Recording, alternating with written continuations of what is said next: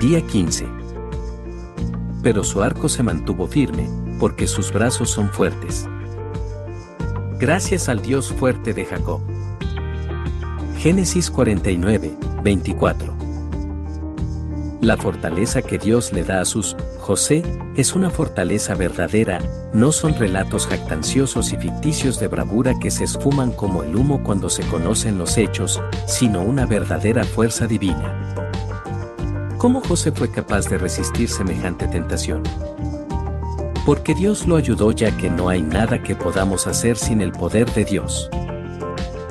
La verdadera fortaleza proviene del Dios fuerte de Jacob, Fíjate la manera bendita y familiar con la que Dios le dio su fuerza a José, sus brazos son fuertes. Gracias al Dios fuerte de Jacob.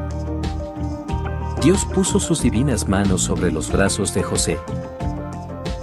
Igual que un padre le enseña a un hijo, el Señor le enseña a los que le temen poniendo sus manos sobre el brazo de ellos, qué maravilloso acto de humillación.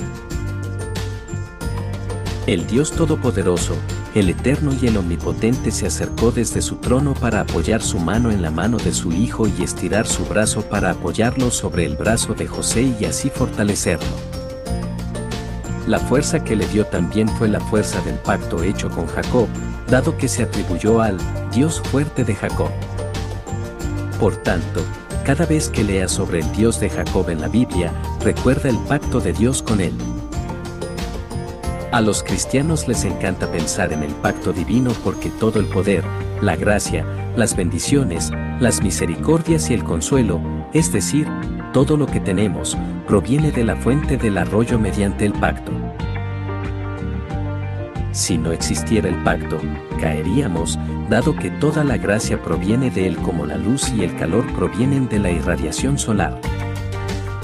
Y no hay ángeles que suban ni bajen del cielo excepto en la escalera que vio Jacob, que tenía un Dios del pacto parado en la cima.